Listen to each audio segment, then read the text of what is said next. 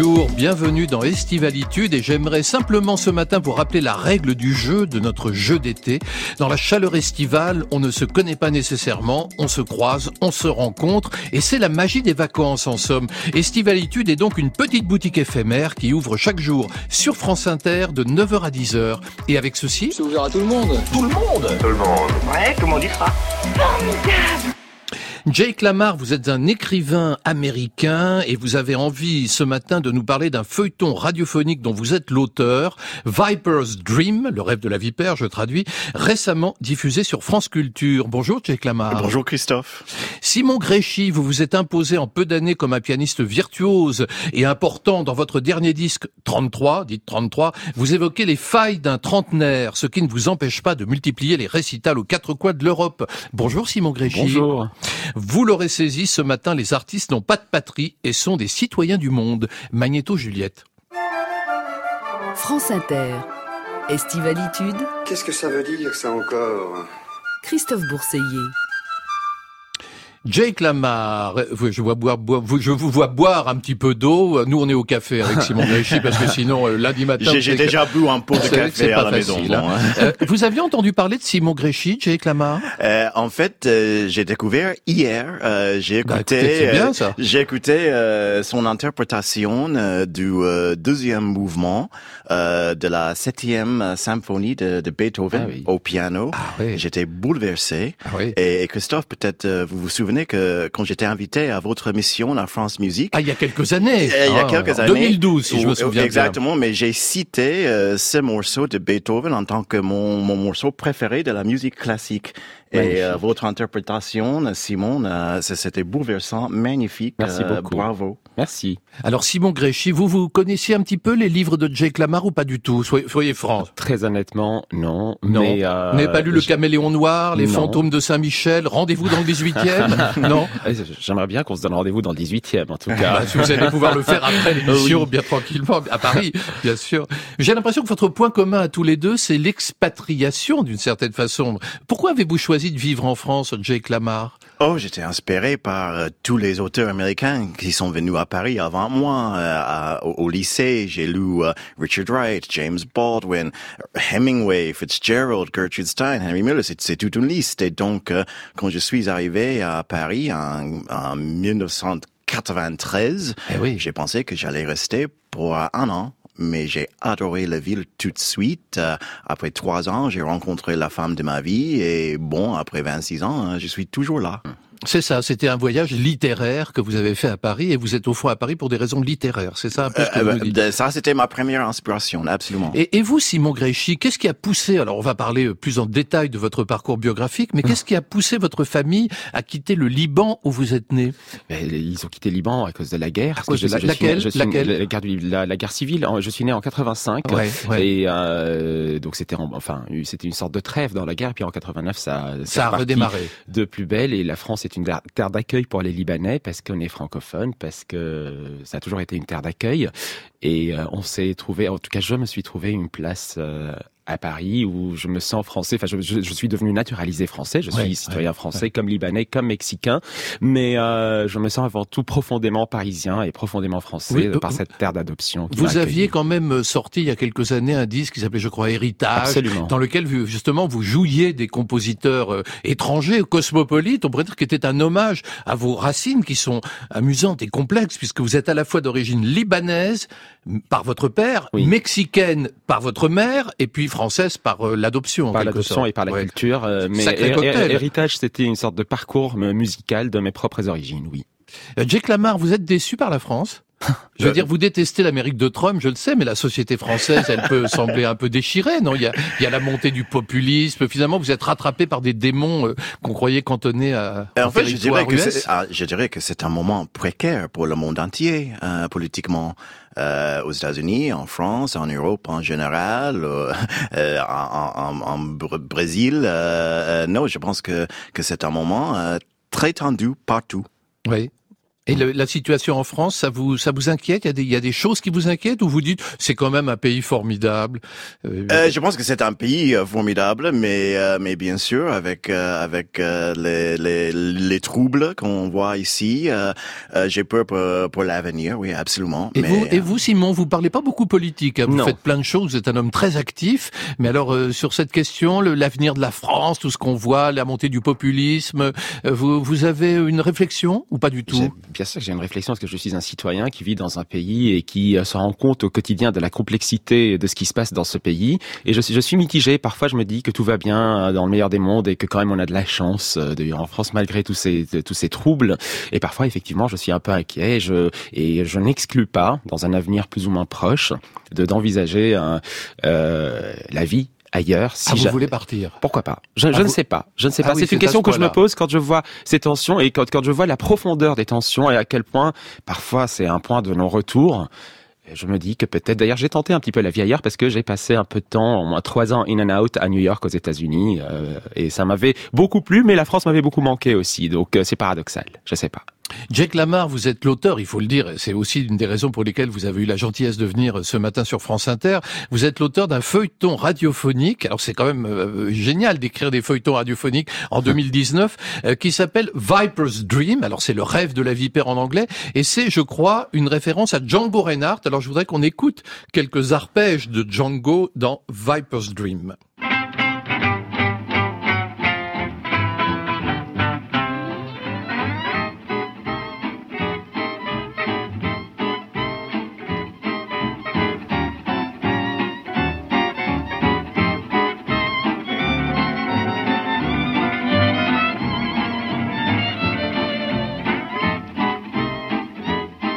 Bon, ça nous rajeunit pas, dites donc. Hein. C'était Django Reinhardt en 1937 dans Viper's Dream. Alors concrètement, euh, votre feuilleton, c'est l'histoire d'un nommé Clyde Morton. D'abord, il faut préciser que votre feuilleton radiophonique Viper's Dream a été diffusé ce printemps sur France Culture. Hein, c'est ça. Hein. Alors ça raconte l'histoire d'un nommé Clyde Morton qui s'appelle Viper, la vipère. Alors en, peu de mots, que vit-il et qui est-il?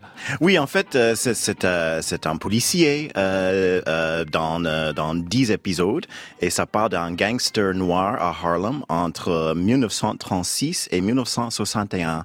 Et euh, euh, Clyde Viper Morton, c'est le grand fournisseur de marijuana au Jazzmen ah, à New York. Et dans l'argot ancien, euh, euh, une vipère était un fumeur de marijuana. Ah bon? C'était c'était le son quand on tire son ah, donc le rêve de la vipère de Django Reinhardt, c'est le rêve du fumeur de de, de, de marijuana. Exactement. il y a plusieurs chansons avec des références aux, aux, aux vipères à l'époque. Fats Waller a une chanson qui s'appelle euh, tu es vipère, when you're a viper. Et donc, euh, c'était, c'était un secret euh, euh, entre les musiciens de jazz. Alors, on va écouter un extrait de Viper's Dream, le feuilleton. Le club était plein à craquer, mais Bird lui-même était introuvable. Les jazz messengers jouaient sur scène. J'ai vu Dizzy Gillespie assis à une table, entouré de sa cour. Diz portait son béret habituel et ses lunettes en écailles de tortue. Il m'a salué d'un hochement de tête et d'un clin d'œil lorsque je suis passé à côté de sa table. Dans un coin, j'ai aperçu Thelonious Monk, un grand chapeau à fourrure russe sur la tête. À ses côtés, une élégante femme blanche aux cheveux noirs fumait une cigarette avec un porte-cigarette noir. Elle a souri et m'a fait signe de venir les rejoindre. On ne s'était jamais encore rencontrés. Mais je savais qui elle était. Les jazzmen m'avaient parlé de son arrivée sur la scène depuis des mois. Viper Martin, je suppose. Baron de Rothschild Rothschild est mon nom de jeune fille. Mais je vous en prie, appelez-moi Nika. Salut, Monk. Hey. Quoi de neuf, Viper alors ça, c'est l'héroïne. C'est un peu l'ambiance fin de nuit à 9h18 du matin avec vous. Hein. Hein, euh, Simon Gréchy, vous, vous écoutez du jazz? Ça m'arrive. Qu'est-ce que vous aimez dans le jazz? Vous êtes free jazz? Vous êtes euh, là, c'est le vieux jazz là qu'on vient d'entendre. Hein. Justement, c'est ce que je préfère, le vieux jazz, et euh, j'aime bien le côté instantané dans le jazz, quelque chose que nous, c'est un petit peu à la fois notre fantasme et, et notre euh, rêve, nous musiciens classiques, de partir d'une partition existante où chaque élément est là, et chaque élément à la fois visuel, harmonique, mélodique est écrit, et de, de pouvoir trouver cette légèreté et cette, euh, cette, euh, ce côté improvisé quand on joue la partition vous, sur scène. Vous aimez improviser? J'adorerais improviser, mais je n'ai jamais appris ça. C'est une science. C'est toute une science à part euh, qu'on devrait maîtriser, qu'on devrait euh, voilà déployer et apprendre. Ça ne, ça ne s'improvise pas d'improviser. improviser, ça ne s'improvise pas.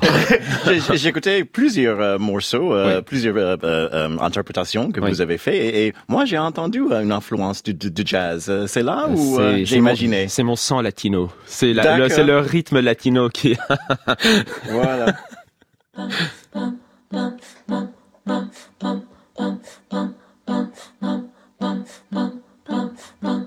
When you told me the other day that you wanted to come back to stay and soothe me, your words they soothe me,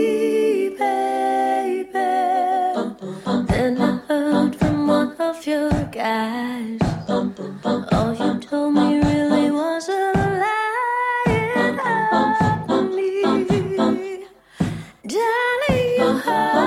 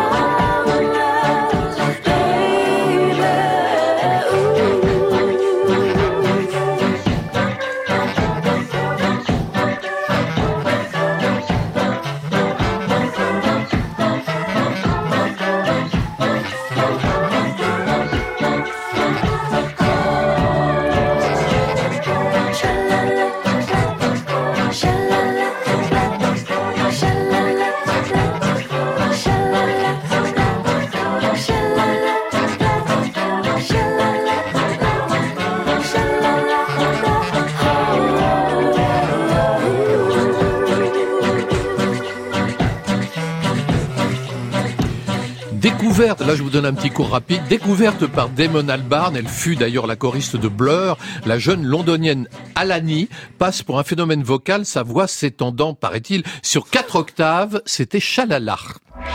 Estivalitude sur France Inter.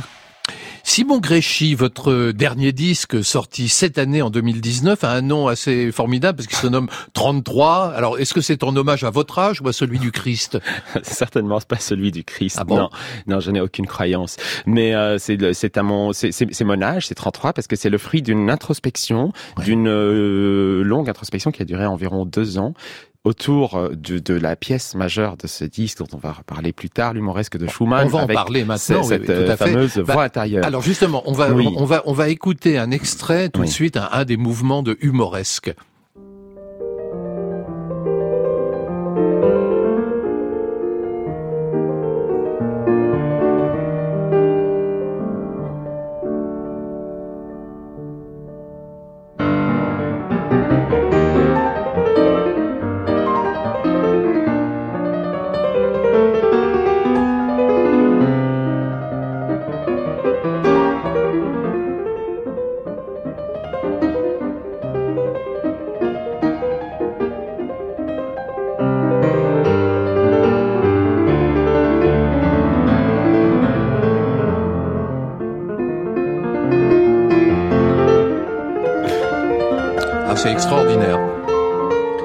On écoute euh, quelques, un- quelques, un petit extrait évidemment assez court, euh, malheureusement, euh, euh, de, de l'humoresque de Robert Schumann. Alors, qu'est-ce que c'est cette pièce euh, et pourquoi l'avez-vous choisi, Simon Gréchy? Alors, le, euh, humoresque, humoresque en allemand, euh, c'est contrairement à la langue française, ça, ça n'est pas en lien avec l'humour, mais avec les sauts d'humeur.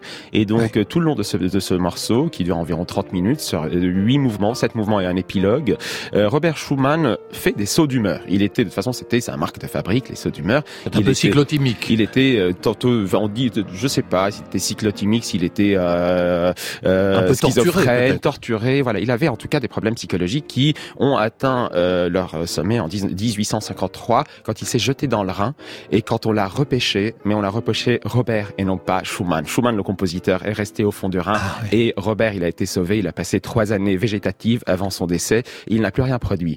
Et 20 ans plus tôt, quand il composait cet humoresque euh, opus 20, euh, il se trouve que sur la partition, quand maintenant on achète la partition pour la jouer, on retrouve dans le deuxième mouvement une euh, voix un petit peu mys- mystérieuse écrite entre la voix de la main droite et la voix de la main gauche. La partition habituelle, la ligne Ouais, pour la main droite, ouais. la ligne pour la main gauche. Bah oui, quand Là, on joue du piano, il y a la main droite, la main Il y a la main droite, la main Et gauche. là, il y a une troisième main. Exactement. Il y a une troisième main. Robert Schumann rajoute une troisième voix entre les deux, qu'il surnomme en, en allemand die innere Stimme, la voix intérieure, et qu'il de- demande expressément au pianiste de ne pas jouer, mais de la chanter dans sa voix intérieure. Et donc, c'est- un morceau qu'il faut chanter dans sa voix intérieure. Qu'il faut chanter intérieurement. Après, que- que- que- qu'est-ce que ça veut dire de chanter dans sa voix intérieure? Est-ce que vraiment ça va changer quelque chose à l'interprétation? Le fait de chantouiller ces quelques lignes de piano, de mélodie pendant qu'on joue, je ne pense pas. Je Vous l'avez fait? Vous avez chanté? j'ai tout essayé. Je Oui. l'ai chanté euh, dans ma voix intérieure comme extérieure, mais euh, pour, comprendre aussi de quoi il s'agit et voir comment ça rentre en interaction avec l'harmonie et avec tout, tout le reste qui est écrit. Euh, En revanche, j'ai, euh, je, je, je me suis rendu compte que c'était plus une attitude que Robert Schumann demandait au pianiste de- de- d'adopter, plus que juste de chantouiller quelques notes, une attitude introspective pour euh, voilà se recueillir et se mettre un petit peu dans, dans les bottes de Schumann qui entendait des voix à ce moment-là. Alors, que vous dit votre voix intérieure, Simon Oh, Gréchy il me raconte beaucoup de choses. Ah oui, j'imagine, de tout genre. Euh, tantôt, elle me raconte des choses musicales, tantôt extra-musicales, tantôt, euh, euh, tantôt euh, ce que je vais manger ce soir ou ce que où je vais voyager demain. Bon, que et ma voix intérieure me dit ça aussi parfois. Ouais, hein. voilà. Donc euh, c'est très variable, c'est très variable. Et- Et, tantôt, Ouais. on part dans des terrains très obscurs et très profonds, tels que tous ces terrains qui ont inspiré euh, 33. Euh, Jack Lamar, votre voix intérieure, elle vous dit quoi ce matin là par exemple Oh, j'ai- plusieurs voix intérieures. Ah bon, vous en avez plusieurs, vous Euh, Je pense que les Oh, romanciers, que euh, Schumann, je pense alors. que les romanciers, les auteurs de, de, de la fiction, je pense que on entend des voix. Hein, c'est, un aspect un peu bizarre et mystérieux euh, de, de l'écriture, mais euh, mais certainement, euh, j'entends les voix de mes personnages euh, sur Viper's Dream. euh, euh, euh, euh, une des moments, euh, un des moments le, plus excitant pour moi était d'avoir les acteurs incarnent les voix que j'avais dans ma tête.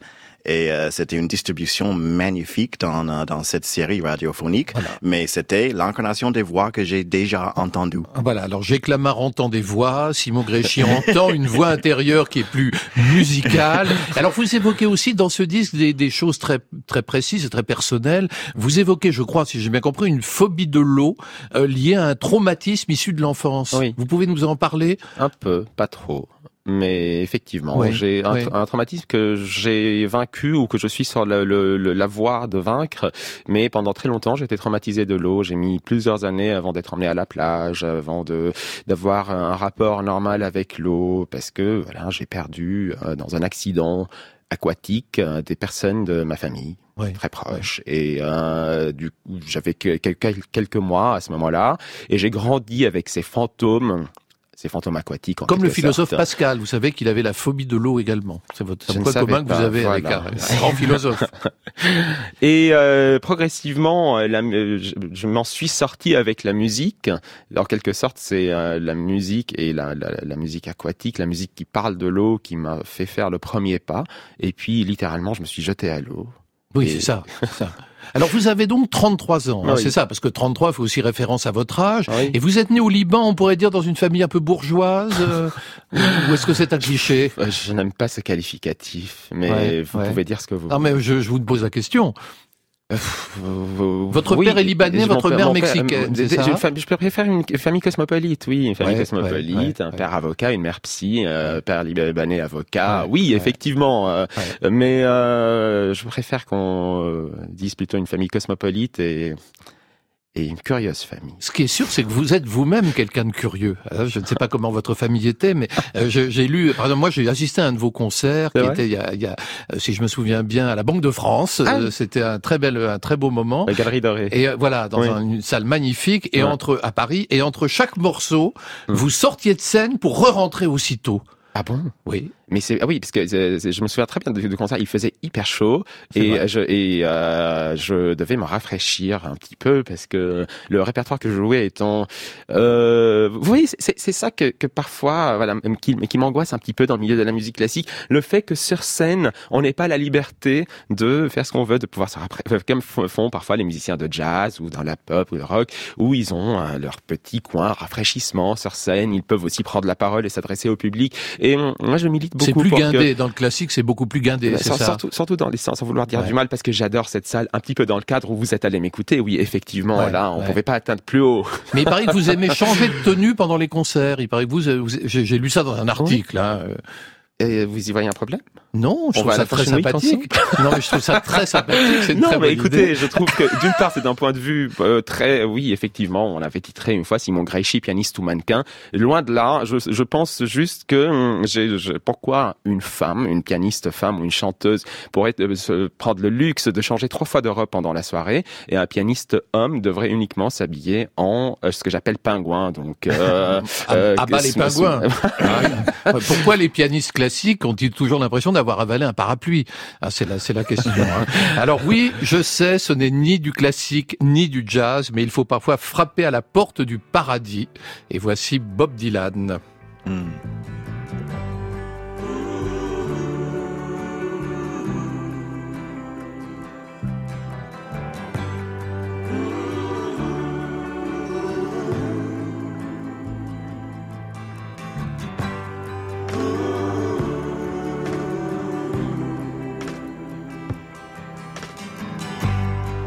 Take this badge off of me. I can't use it anymore.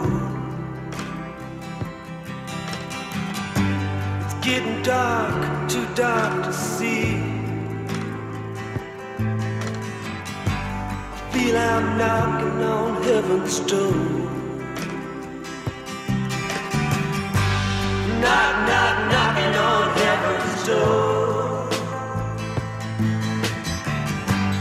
Knock, knock, knocking on heaven's door. Knock, knock, knocking on heaven's door. Knock, knock, knocking on heaven's door. Mama put my guns in the ground. I can't shoot them anymore. That long black cloud is coming down. I feel I'm knocking on heaven's door. Knock, knock, knocking on heaven's door.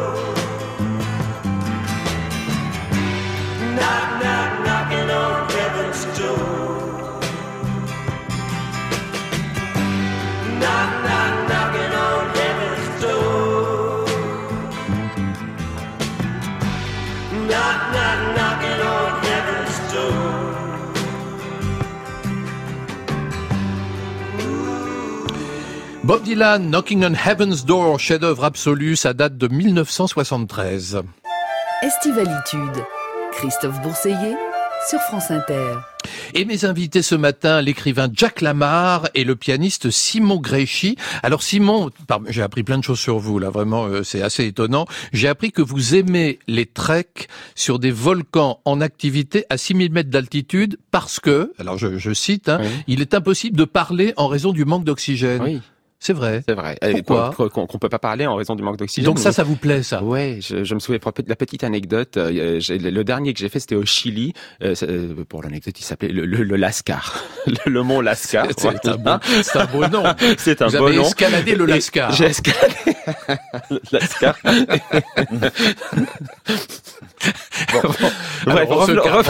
Revenons- au volcan. Donc, euh, et, et le, le guide, la, pre- la première, euh, je sais plus parler du coup. Oui, alors, donc vous avez La- escaladé voilà, ce mont. et, et la, et première directive du guide, c'était Oui. qu'il ne fallait absolument pas parler, qu'il fallait regarder ses pointes des pieds, ne pas regarder en arrière parce qu'on tombe, et ne pas regarder en avant euh, le, le- le sommet de la montagne parce que sinon on, va, on croit qu'on va jamais y arriver. Et donc euh, c'est une escalade pendant 6 à 8 heures, une sorte de méditation silencieuse, pas par pas, en regardant ses pointes des pieds, ses orteils. Quoi. Et c'est un peu comparable au travail que vous pouvez effectuer quand vous a- quand vous attaquez cette montagne qui est une grande œuvre classique. Absolument, tout à fait, parce que le, le- et le, le- si- pour continuer sur le trek, une fois qu'on arrive, une fois qu'on a traversé tout ces, ce, ce, ce trek, ces, ces heures de souffrance, de méditation, de silence, d'angoisse, est-ce qu'on va y arriver, est-ce qu'on va pas y arriver, et qu'on atteint le sommet de la montagne, et c'est, comme vous dites aux États-Unis, it's larger than life. Voilà. Et pareil pour une partition de musique, quand on commence à la décortiquer de, de- du, du point zéro et qu'on a l'impression d'être complètement perdu dans les pensées du compositeur, dans le message qu'il a laissé, dans la virtuosité que parfois on n'arrive pas à vaincre, et d'un coup, après des mois de travail, on y arrive, on monte sur scène pour la première fois pour la jouer. Bah, it's larger than life. Larger than life. Alors dans votre disque 33, il y a un duo avec Chili Gonzalez, Oui. personnage qui a travaillé avec les Daft Punk, personnage aux, con- aux- aux confins de- de- des genres musicaux. J'aimerais qu'on écoute un petit extrait de ce morceau.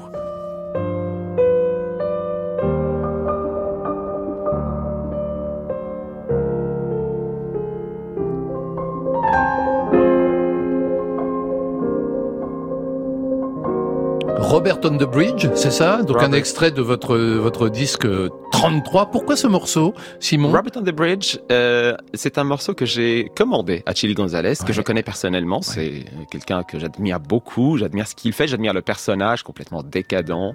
Et, euh, et du coup, je lui ai passé cette commande pour se mettre un petit peu dans les bottes de Robert Schumann, mais d'un point de vue d'un angle pas forcément classique, parce que ce n'est pas un musicien classique. C'est ça. Et euh, Robert on the Bridge parce que euh, suite à l'anecdote que je vous ai racontée de Robert Schumann qui a sauté du pont au-dessus du Rhin, euh, qui a fait ce plouf avec lequel se termine ce morceau dans le Rhin, et après on l'a repêché, etc. Et je lui ai demandé de prendre la mélodie de cette voix intérieure de la mettre comme une voix extérieure. Les premières notes de Robert on the Bridge sont la mélodie et la mélodie de euh, la voix intérieure de Schumann. Donc c'est une sorte d'hommage à Schumann vu par Chili Gonzalez. Et une critique de la société du spectacle, parce que le, le disque, sachez-le, Jake Lamar, le disque de, de Simon Gréchy se termine par la musique du film Truman Show, c'est Oui. ça?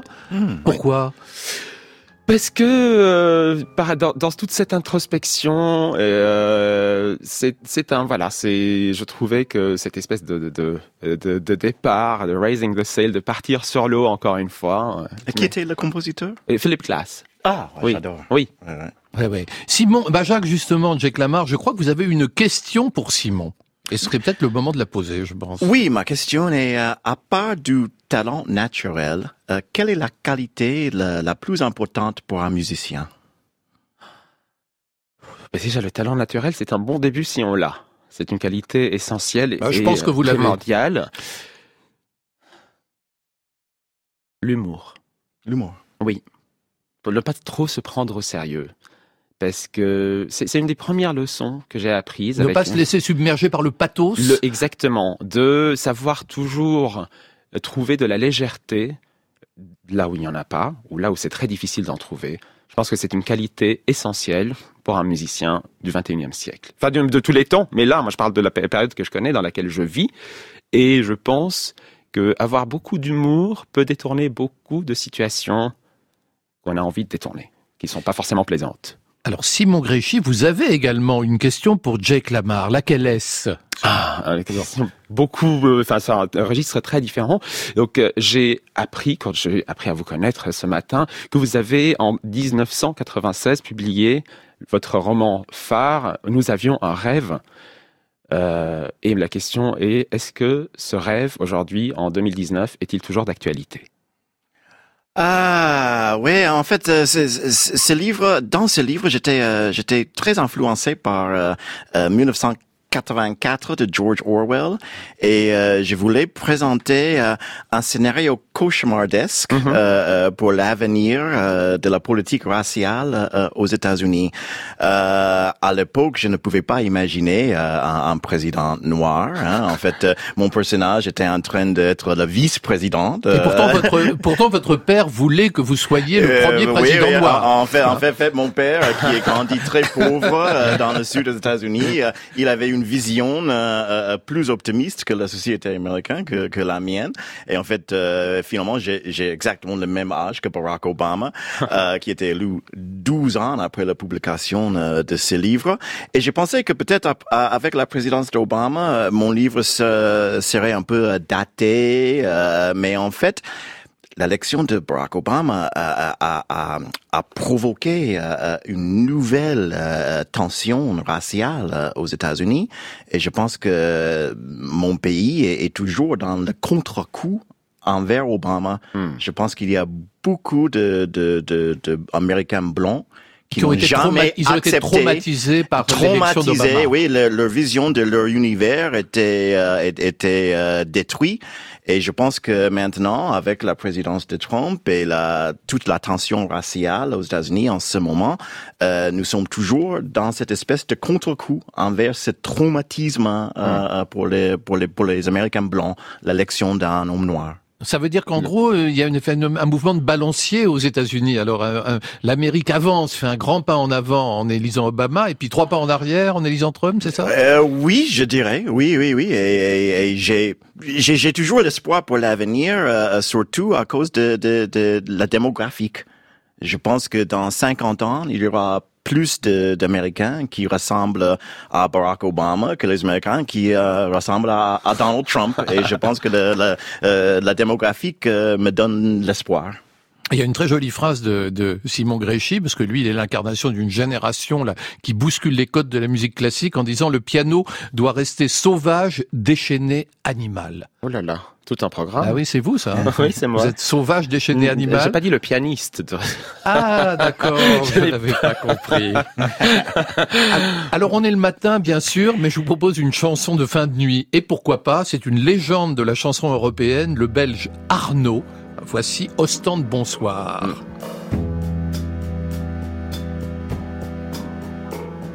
On se promène comme tous les soirs. On se dit rien. On va de bar en bar. Ça rime à rien. Tous les soirs. Je suis seul avec toi. Austin, bonsoir. Spéliade allume la digue. Comme tous les soirs. Aux couleurs nostalgie. Aux couleurs désespoir. Il nous peint les marées, le ciel et nos regards. Je suis seul avec toi. Austin, bonsoir.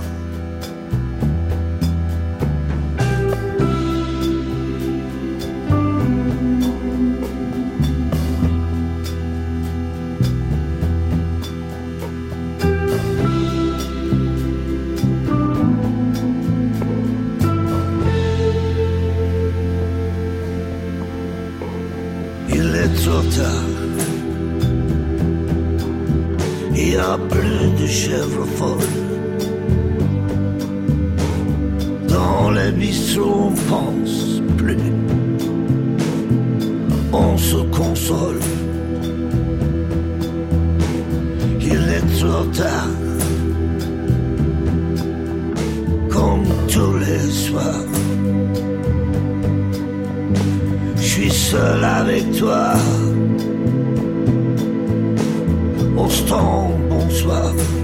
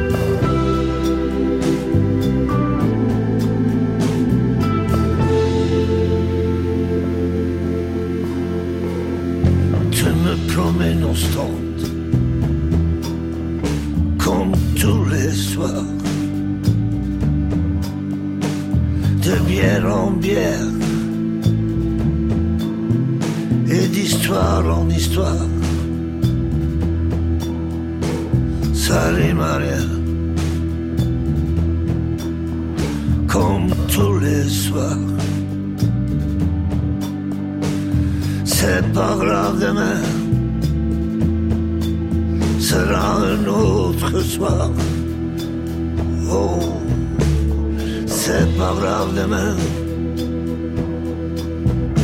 Boston, bonsoir.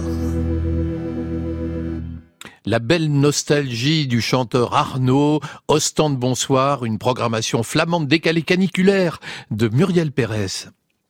Vous avez dit Vous avez dit Ah non De quoi? Qu'est-ce que vous avez dit? Pourquoi vous me l'avez pas dit plus tôt? En France, je pense qu'il y a plus d'un racisme institutionnel.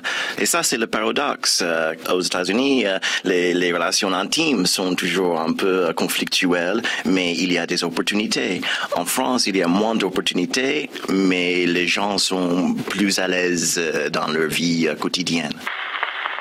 Comment ça, Jack là-bas En France, il y a un racisme institutionnel. Qu'est-ce que vous voulez dire par là? Euh, Je dirais qu'il est plus difficile en France qu'aux États-Unis pour euh, pour euh, quelqu'un qui est en minorité, disons, euh, comme on dit, euh, euh, quelqu'un de noir, de de d'être admis dans euh, dans une des grandes écoles, euh, de devenir avocat, devenir médecin, devenir homme d'affaires. Euh, je pense que c'est c'est plus facile aux États-Unis euh, grâce au, au mouvement pour le pour le droit civique, euh, grâce à l'appréciation de la diversité dans la société. Parce que la France est un pays plus conservateur Euh, je dirais que la diversité n'est pas encore euh, euh, aussi valorisée euh, euh, en France qu'aux États-Unis.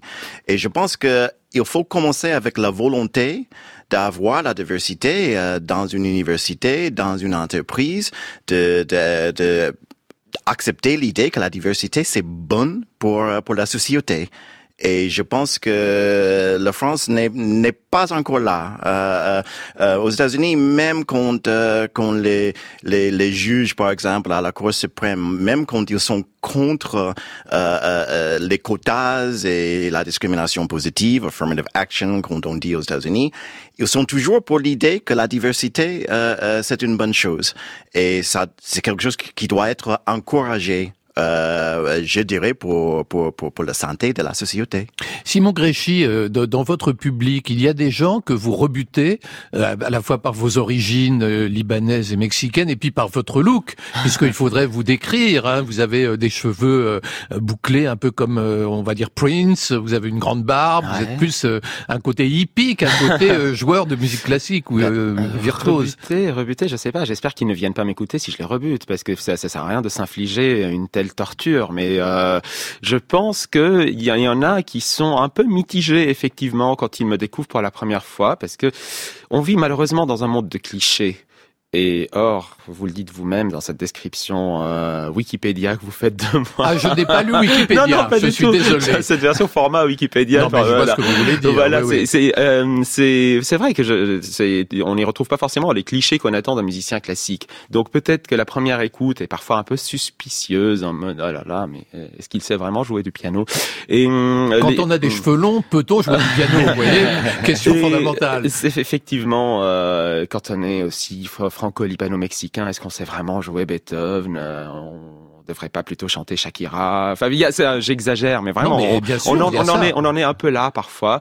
Et euh, heureusement, euh, pour l'in- l'instant, je suis très heureux de savoir que beaucoup de gens ont changé d'avis. Vous avez joué en, en- Simon Gréchy en juin 2014 Oui. devant les militaires français et américains stationnés à Bamako au Mali. Ouais, c'était ma, parole- ma, parenthèse, Marilyn Monroe. Ah Oui, ah, vous avez joué votre Marine Monroe Ouais, j'ai donné effectivement trois concerts à Bamako, organisés, euh, co-organisés par euh, l'ambassade de France et des États-Unis, donc dans la MINUSMA, la mission euh, pour les Nations Vous Unies. êtes allé soutenir nos troupes. Donc exactement, c'était c'était c'était le but, c'était le but, euh, et c'était un moment euh, exceptionnel à la fois pour moi et pour eux. Il y avait euh, le chef des armées, il y avait Ouais. un public de diplomates, mais de, de militaires aussi qui m'appelaient tous Hi Sir après le concert.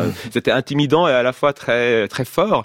Et non, c'était un moment exceptionnel parce que ils s'attendaient à tout. Enfin, c'était c'était une initiative des ambassades, mais ces troupes s'attendaient à tout, sauf un concert de piano en plein milieu de leur mission là-bas. Ah bah j'imagine. Mm. Euh, Jake Lamar, vous avez été euh, journaliste à Time Magazine. Oui, pendant les années 80. Ouais. Vous y faisiez quoi? En fait, j'ai écrit sur la politique américaine. Ah ouais? Euh, et à l'époque, Time Magazine avait un système euh, un peu curieux. Il y a de- des écrivains à New York et euh, des grands rapporteurs euh, euh, dans le monde entier.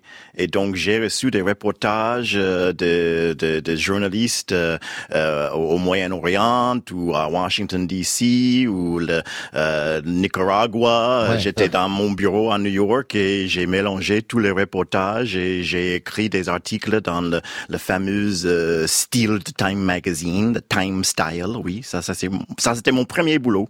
Il paraît qu'on vous a dit, paraît-il, tu es trop blanc pour les noirs et trop noir pour les blancs.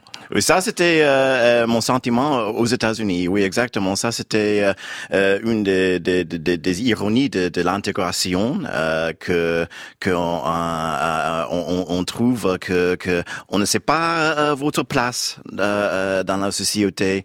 Et, euh, et quand j'ai écrit ça, ça c'était dans mon, mon premier livre. Euh, le titre est Bourgeois Blues euh, euh, en Oui. américaine, Confession d'un fils modèle En français. En, français. Et euh, Moi, je préférais et- bourgeois blues comme Ouais, ouais, hein. ouais, ouais, moi aussi, ouais. mais c'était pas ma décision.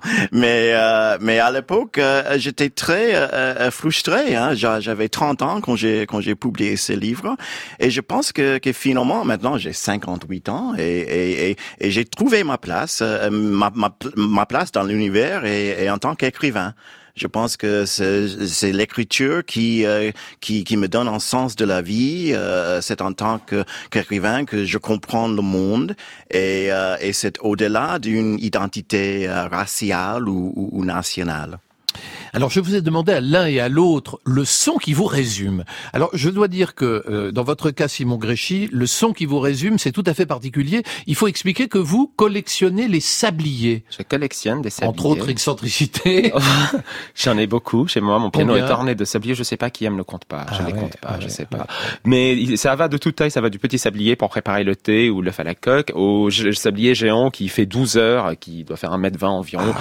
Donc euh, effectivement, c'est un objet qui me tient à cœur parce que hum, ça représente et le, et le son en fait euh, dont va- Alors va justement, écouter. le son qu'on va écouter, c'est le son du sablier qui s'écoule. Oui, Oui. et ça représente, pour moi, c'est à la fois euh, un mélange d'angoisse et d'apaisement. C'est très oxymorique, c'est les deux en même temps, parce que l'angoisse de savoir que le temps est emprisonné, que le temps coule et que ce soit visualisé, visionné, qu'on le regarde couler de cette, avec cette fluidité qui, enfin, implacable, qui nous dépasse tous, et en même temps, ce petit son de bah, les, les cristaux de verre, parce qu'on Inexorable. on pense qu'il y a du sable à l'intérieur, mais en réalité, c'est de la, c'est euh, de, de la poudre de verre. C'est de la poudre de verre. Voilà, je, vous- je vous D'accord. dévoile les secrets des fabricants de Ah oui. sabliers maintenant parce que le sable grignote le verre de l'intérieur. Alors nous avons fait toute une installation dans le studio de France Inter pour écouter le son du sablier. Alors on y va, retournez le sablier, Simon, on écoute le son qui vous résume.